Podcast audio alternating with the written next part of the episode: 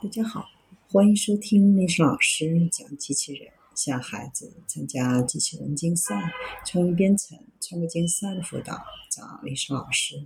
欢迎添加微信号幺五三五三五九二零六八，或搜索钉钉群三五三二八四三。今天历史老师给大家分享的是基于分布式 AI 的采摘机器人。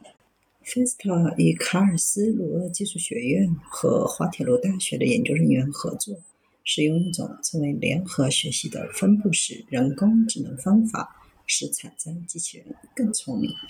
这种技术被称为协作学习，允许多个机器人为不同的任务编程，建立一个集体的机器学习模型，但不需要共享数据，这样就可以利用多个工作站、工厂。公司的机器人训练数据，无需担心机密泄露。研究人员正在研究如何利用来自多个地点的最通用的训练数据，使用人工智能算法开发出只使用一个机器人的数据更健壮、更有效的解决方案。这个名为“机器人拣选联合学习”将采用四个自主拣选站，为机器人训练算法提供信息。通过深度学习、可解释人工智能优化来关注对象识别；通过深度学习和数据安全贡献机器人自主抓取方面的能力；通过利用可解释人工智能和联合学习，可以使人工智能解决方案。帮助支持工厂工人的日常生产任务，最大限度地提高效率、生产率和安全性。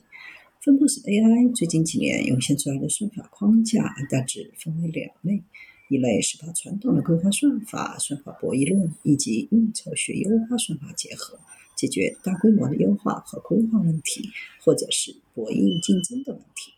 另一类算法是基于强化学习，特别是多智能体深度强化学习。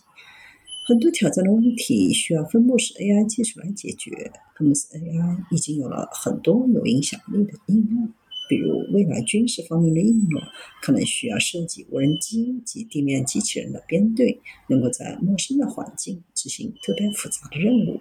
已构的无人机编队要对环境进行感知协作。还要能和敌方进行对抗。很显然，这样的环境下，优化必须是分布式的。如果有某个机器人来控制整个编队，整个系统就是不优化，同时通讯的代价也特别的高。